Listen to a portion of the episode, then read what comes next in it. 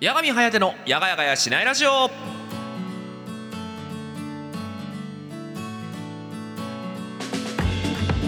はいどうも皆さんやがちゃちゃというわけでやがみんことやがみはやてでございます。というわけで2月1日の、えー水曜日夜の10時となりました。皆様いかがお過ごしでございましょうか？というところでございます。はいというところでですねまあこんな感じで、えー、と2月になっちゃいましたけど。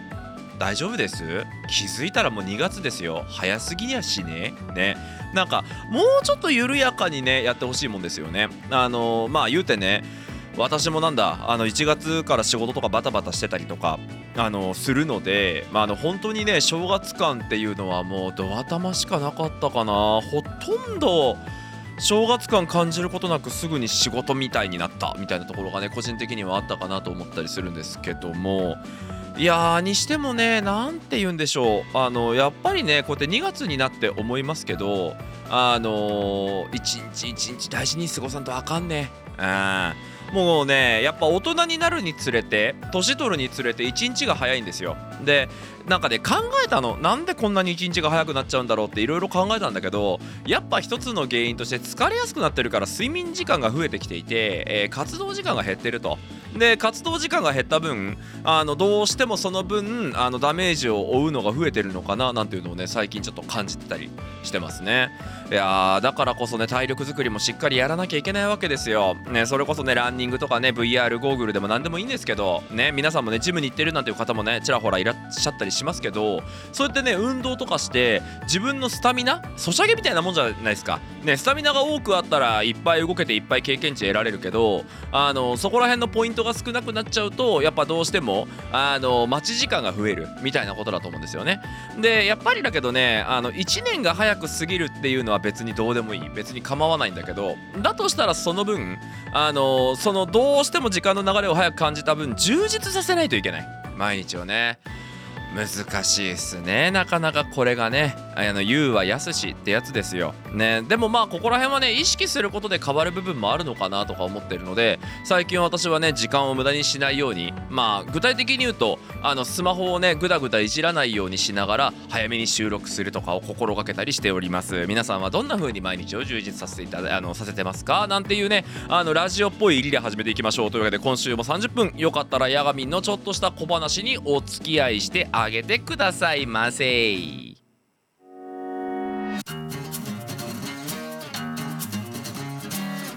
八神颯のやがやがやしないラジオ。今月の築地報告のコーナー。はいというわけで今月の築地報告のコーナーでございます。こちらはですね番組が設定しておりおり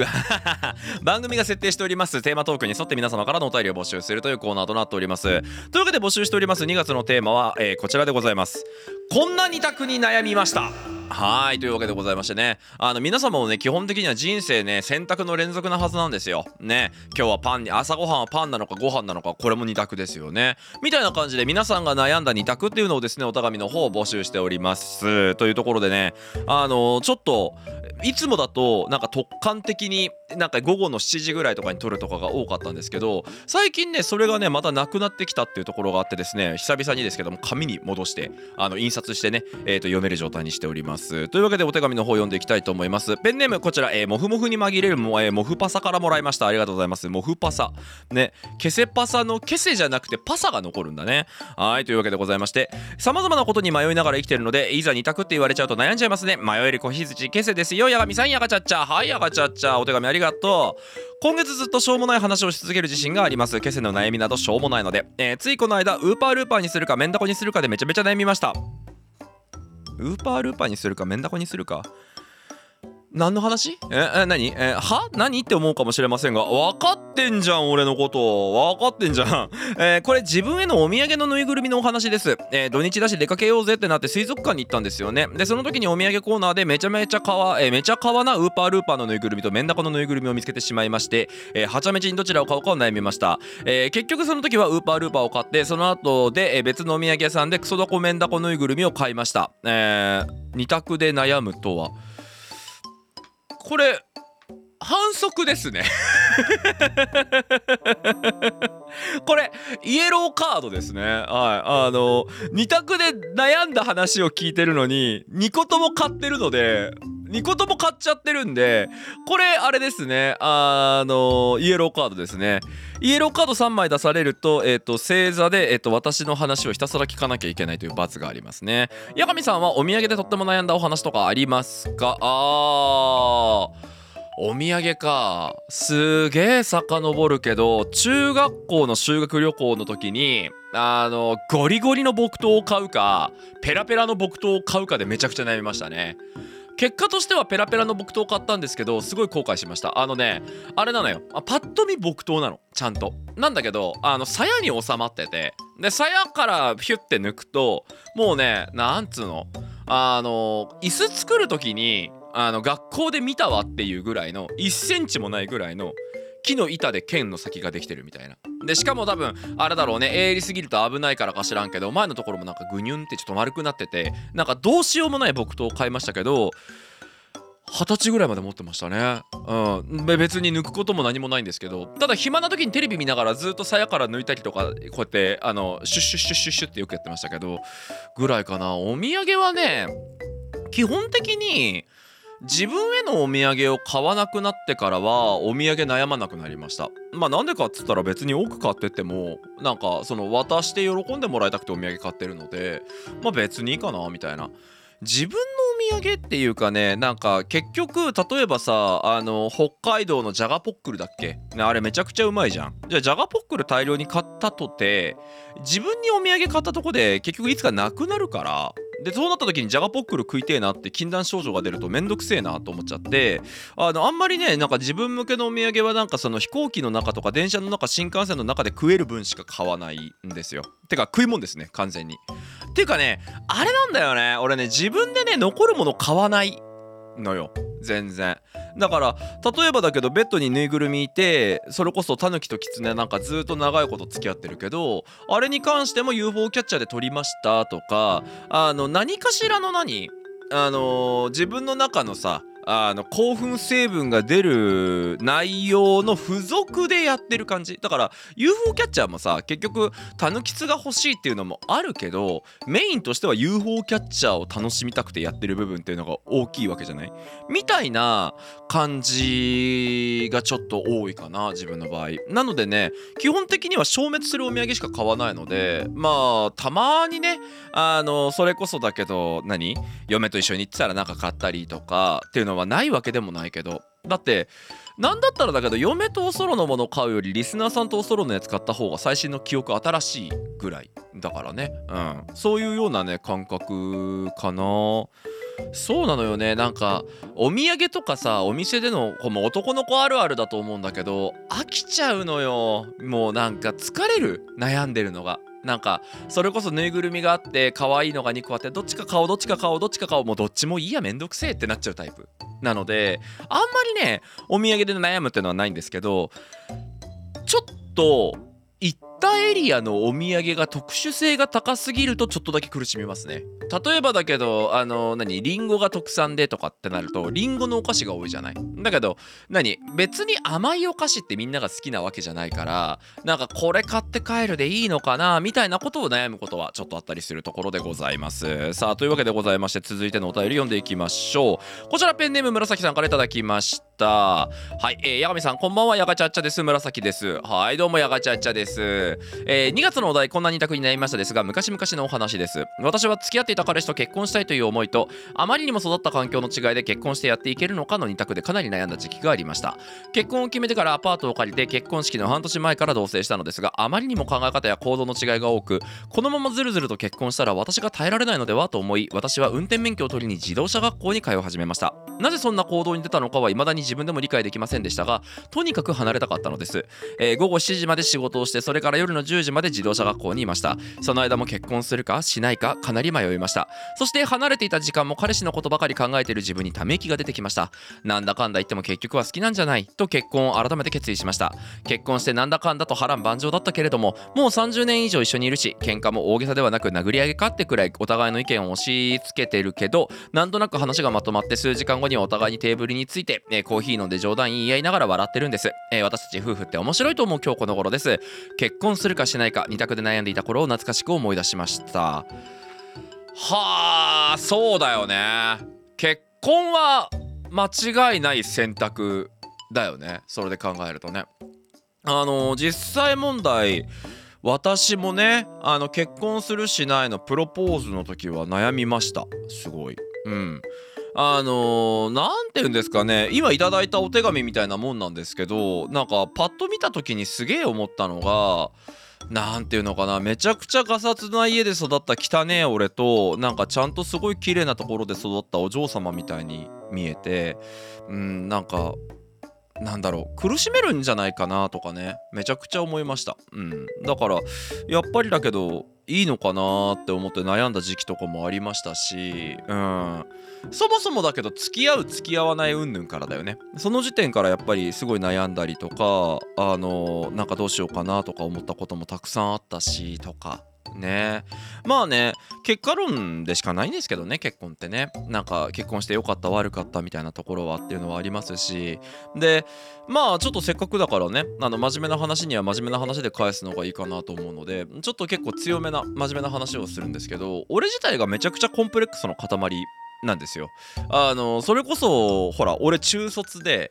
中卒で貧乏な家で育ったからまあそこで考えた時にあの例えば金の件もそうだし学歴の件もそうだしみたいなところがすごいあってでやっぱりねあの転職回数がめちゃくちゃ多いんですけどあのどこのね職場行ってもねエリートから言われるのは学歴の話なんですよ。でそれこそね自分より年下のエリートにね「あ八神さんあれっすね学歴の割には頭の回転早いっすね」ってあの顔目見て言われたこととかありますしみたいなこととかがあって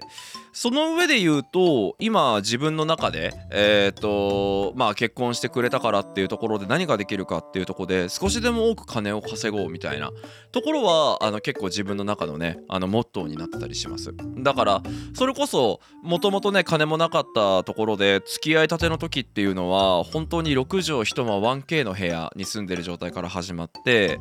でまあ当たり前ですけど引っ越しを重ねていく時に部屋数が増えていったりとかそれこそ今回で言うとあのペットが飼いたいっていう要望をどうしても叶えたいっていうところでペットありのあの家に引っ越したりとかみたいな感じでまだペットを飼うお金の余裕は全然ないんですけどでもみたいな感じでなんかなんていうのかなあのある程度覚悟決めて、えー、ずっと自分の中ではねいろいろと仕事なりとかヤガ活なりとか頑張ってはいるつもりではあるんですけどまあヤガ活はねいくらやったところでお金にはならないのであのこれに関しては私のなんかライフワークであり趣味みたいなもんなんですけどねあのでもやっぱりこうやってラジオとかやっていくこととかで喋る構成とかっていうのがある程度固まってきたりとかねそれこそ例えばですけどこのラジオやってなかったらもっと頭の回転は遅いと思うんですよ。ね実際問題俺もね編集してて気づくんだけどこのラジオモードの時って、えー、できる限りノイズをなくすように喋ってるんですよね。なんだけどドラクエ10金曜日にやってるドラクエ10の動画だと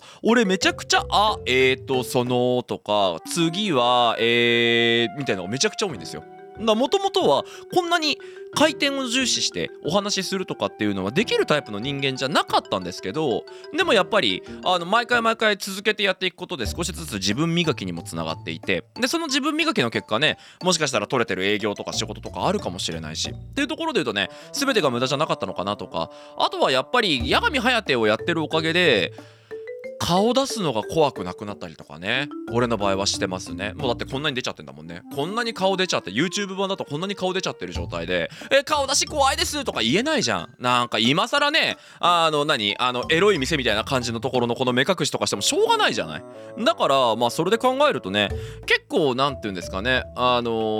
このヤガ活っていうのはお仕事にもつながってるところがあると思ってて。だから本当にあのびっくりされるぐらいヤガ活と仕事しかしてないです。私家で。あとゲームか。うん。あのー、本当になんかずっと収録して編集してで仕事のまとめとか編集してであとはねみたいな感じの状態。でなおかつ配信技術とかってお仕事で配信とかやったりするんだけどそれはもうこのヤガ活で得た知識で仕事してるしみたいな感じでねあのー、もしもねあの俺のことを好きな人がいたとしてあのー、万が一今結婚してないイフの物語があったとしてあの一緒に住んでて耐えられる人少ないと思いますね。だって部屋から出てこないでずっと部屋の中からね「はいどうも皆さんヤガチャチャ」って声しか聞こえてこないっていう生きてることはわかるけどあの画面の何かとずっと対話してて帰ってこないとかザラにありますからね。あのなんか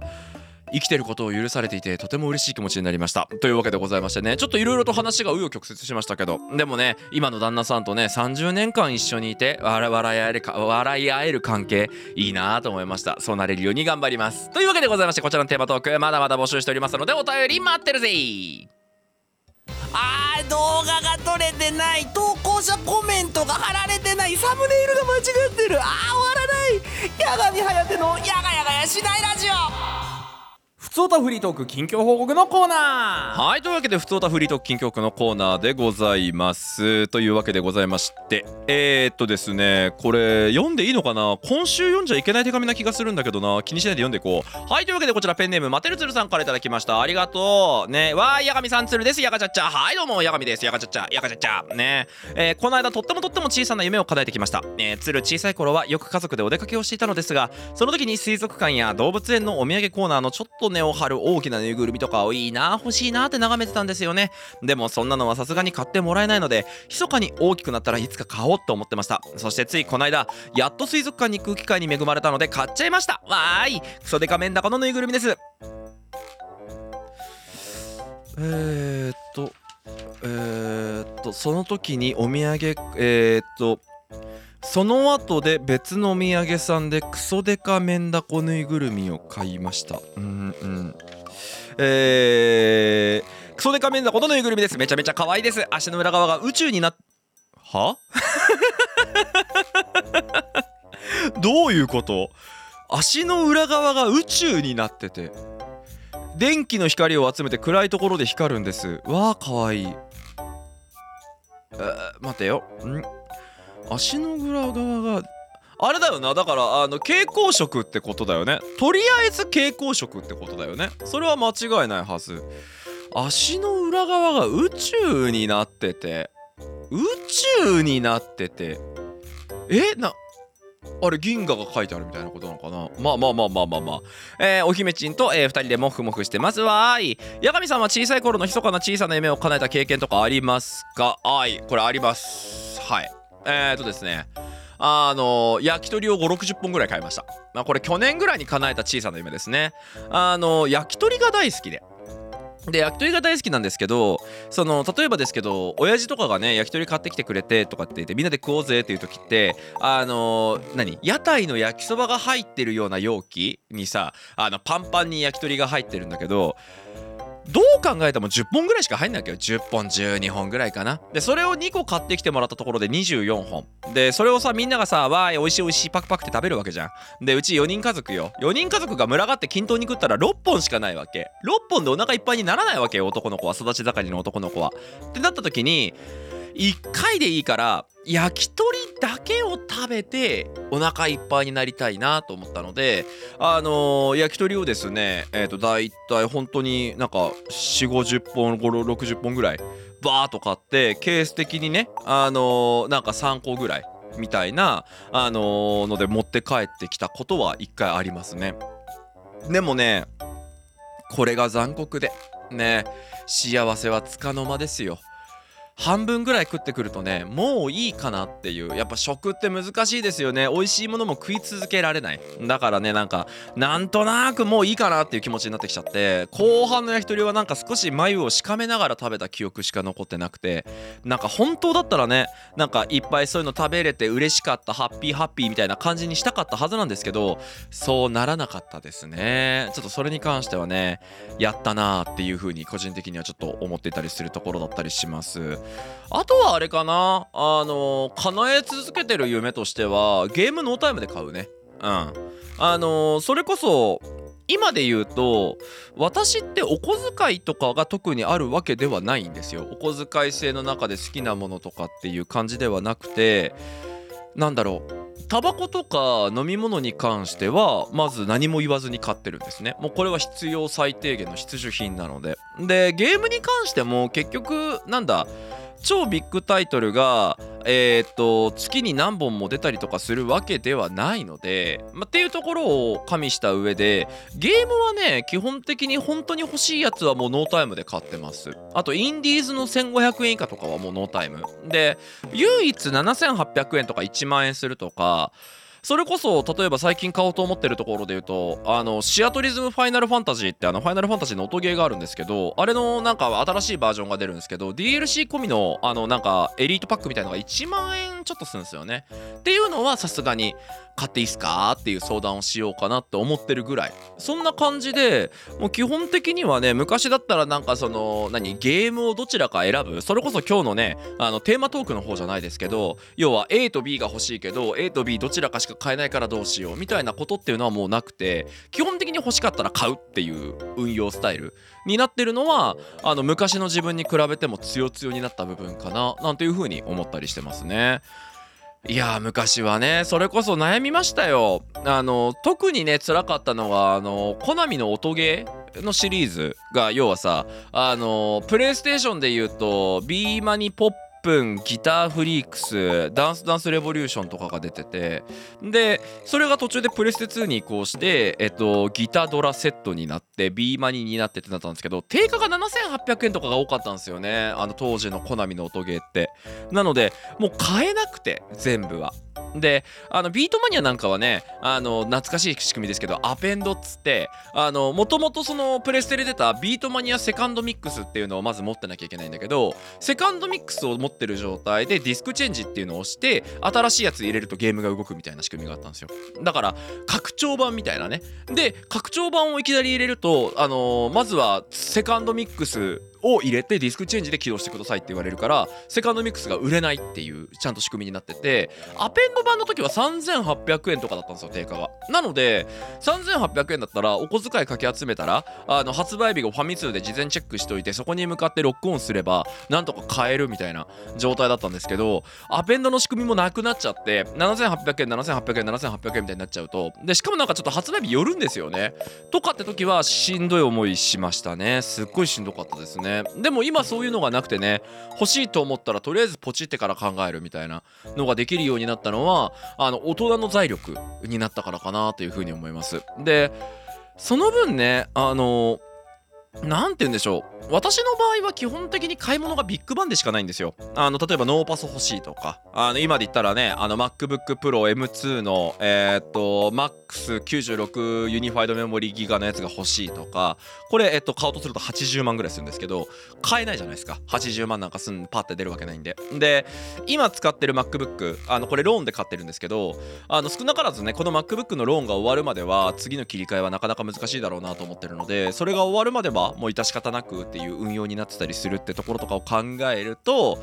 まあ基本的には本当何千円とか何百円とかそういうものが多い。でなおかつ私ね蓄え癖がすごくてあのー、原則としてもうねそれが全部溜まってる状態じゃないと嫌なんですよ。はい。あのー、もうねそれに関してはもうなんか癖みたいなもんだと個人的には思ってるんですけど例えば糖尿病になっちゃったのであの水を飲むことが多くなったんですけどあのいろいろと水を飲み比べしまして私はイロハスが一番好きだったのでイロハスがいつでも飲めるようにしたいって思っててで基本的には1階と2階にはうち今2階建てなんですよね。あのメゾネットタイプみたいな感じの。でえー、っと俺の部屋が2階なので1階に冷蔵庫とかあるんですけど取りに行くのがめんどくさい。で、え、ー、と2階の廊下があって俺の部屋があるんですけど廊下のところの棚にイロハスの2リットルペットボトルがだいたい6本ぐらい常備されてるんですね。であの5本以下になったら追加で購入してえっ、ー、と下の段に蓄えを入れときながら基本的には6本がフルストックになるようにあの運用するみたいなことをやっていまして。でこれもねないと嫌なんですよ。だから最近で言うとねドクターペッパーダイエットと俺好きで飲んでるジュースがあるんですけど、えーと、ドクターペッパーダイエットも切れてきてるから買わなきゃいけないしとかもうなんかロットが崩れかけたら買い足し買い足しするみたいな状態になっててだから何て言うんだろう120円をいっぱい使うタイプじゃなくてもう最初の時点でなんか何千円ぐらいでバンバンバンっつってもうそのお金全部ドーンって投入して蓄えがあってそこから俺のなんだろう使う支出はずっと動かない状態。まあコンビニとか行っちゃったらダメだけどあの家の中でこもってる分にはずっとそれをキープしてればただただずっとそれを何飲み続けながらあの仕事して寝て仕事して寝てみたいな。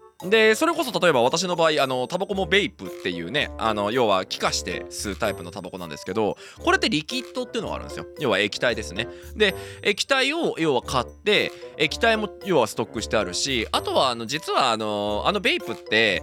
ランニングコストかかる部分がリキッド以外にもあって真ん中にアトマイザーっていうえっ、と何？コットンが染みて入れてそこにコイルが巻かれてるみたいなやつがあるんですよ。でそこにボタンとか押すとコイルに電気がジャッと走って、えーコットンに染みてる分が気化して吸うみたいになってるんですけどコットンが焦げてきちゃう。んですよねでコットンが焦げてきちゃうのでそのコットンのっていうのの用意も必要でっていうのでまあそのアトマイザーとか言われるんですけどアトマイザーも常にやっぱり6個ぐらいストックしてないと気が済まないとかっていう感じなのでとにもかくにも言ってしまえば動きたがらない。うん、っていうところがあってもうなんかだからなんていうのかなあのおみなんかこそことかで行くとなんか基本的にはもうずっとこのミニマムな状態で生活するみたいなねあの感じのスタイルをずっと過ごしております。ね。いやいやでもね話戻りますけどね小さな夢ね。小さな夢って言うけど実は小さくないんだよね。だってあの当人はその夢叶えた瞬間って多分すげえ嬉しいはずでさ。だってそれこそ当時自分が叶えられなかった夢だったりするわけだからって考えると何て言うのかな。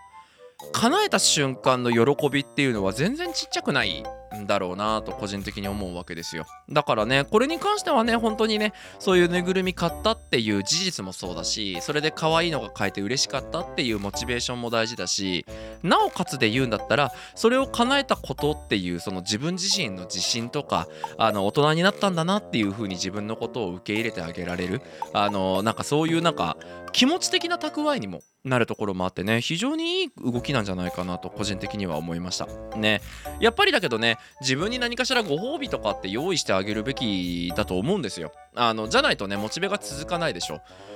俺なんかで言うと本当にだからあのおかしな話なんですけど例えばマイクとかだってあの仕事でも使えるんですけど嬉しいんですよやっぱ買うと。あの自分にとっての武器なので。要は例えばこのカメラもそうですよね。今ここにカメラがあってこうやって撮ってるわけですけどこのカメラっていうのも要は本来で言ったらウェブカメラとかでもいいわけですよ。だけどウェブカメラじゃなくて一眼レフのカメラ。まあ今これに関しては Z1 っていうあのー一眼ななんだろうちょっと小型カメラみたいな感じなんだけどみたいのがあって上にこうやってディスプレイもあってっていう状態でこうやって録画できてる環境に喜びを感じたりするので俺の場合ねなんかなんて言うんだろう得する性格だよね。うん、だって結局ねパソコン買い替えたってゲーム実況やりやすくなって仕事もやりやすくなるだけとかっていうところであのー、ヤガ活が趣味になっててヤガ活に俺が好きな内容が全部包括されてるんですよね。歌歌いたいとかゲーム実況したいとかあのセリフやりたいとかそういうのも包括されてるので俺の場合はね基本的にねあのなんか自分の部屋を最強環境にしたいっていうのがある種ずっと走り続ける夢みたいなものなんですけどそれをねやっぱりなんか23年に1回ずつ更新するのがねしかったりとかね嬉しかったりしますね。ちなみにねあの Windows PC も買い替えたいんですよ。化け物 PC に。ねあの今で言うね4080みたいな感じのねあのグラボとか入れてえなと思ってるんですけどえっ、とこの前ねドスパラさんっていうサイトでねあの自分が欲しい構成にしようと思って全部カスタマイズしてですねポンとしたらね95万円で出ましたね。私の部屋はもう強化できません。はいあのー限界値です。ね。お金欲しいな。あなんか石油王と石油王が無条件で金くれたらいいんだけどね。なかなかそういうことは叶わず意図おかしいというわけでございまして。ねあのーなんかこのねぬいぐるみ買ったのは微笑ましくてとっても好きなエピソードでした。というわけでお便りまだまだ待ってます。はい。というわけでエンディングの時間です。こちらの番組では皆様からのお便りを募集しております。こちらですね、各プラットフォーム概要欄にございますお便りフォームのところから、えーお便りをお送りできるようになっておりますので、えーよろしかったらですね、えー皆様もぜひお便りを送ってみていただいて、え聞くだけではなくてですね、手紙の投稿者として参加してみていただいてはいかがでしょうか。というわけでございましてね。あの本当にね、あの、毎回毎回言ってることではあるんですけど、あの、お便り投げる側になるとね、一気に楽しみ方も変わるのかなって思うところもあって。だからね、ぜひともね、いろんな人にね、参参加していただきたいなとか思ったりするんです。その方がね、番組的にも盛り上がってる空気も出ますし。ただ、あの、お便り送る時にね、あの、ぜひともね、あの、押さえていただきたいツボとしては、あの、共感性の促しとかあのそこら辺はねあの事故る可能性が非常に高いです。なんか私はこの間こういうことでムカムカしましたって言ってるけどそのムカムカって必ずみんながする感性かどうかわからないじゃないですか。だからねあのなんか適当なね適度ないい温度感っていうのがね探れるようになるとお便りも非常に送りやすくなったりするんじゃないかなと思いますのであのぜひともねいろんな方にお便りとか投げていただけたら嬉しいななんていうふうに思っている次第でございます。はいというわけでございましてそんな感じでお話しさせていただいてておきましたおりましたがあっという間に30分経つんですね。毎回ねラジオの収録するとねあもう30分なんだ。へえと思いながらね収録を終えている自分がいます。というわけでございまして、えー今週もいかがでしたでしょうか？というところで終わっていきたいと思っております。ここまでのお相手は私ヤガミンことヤガミハヤテがお送りしました。というわけで来週も水曜日、えー夜の10時同じ時間にお会いしましょう。というわけで See you next time. Stay tuned. バイバイというわけで皆さんおやすみなさい。バイバイ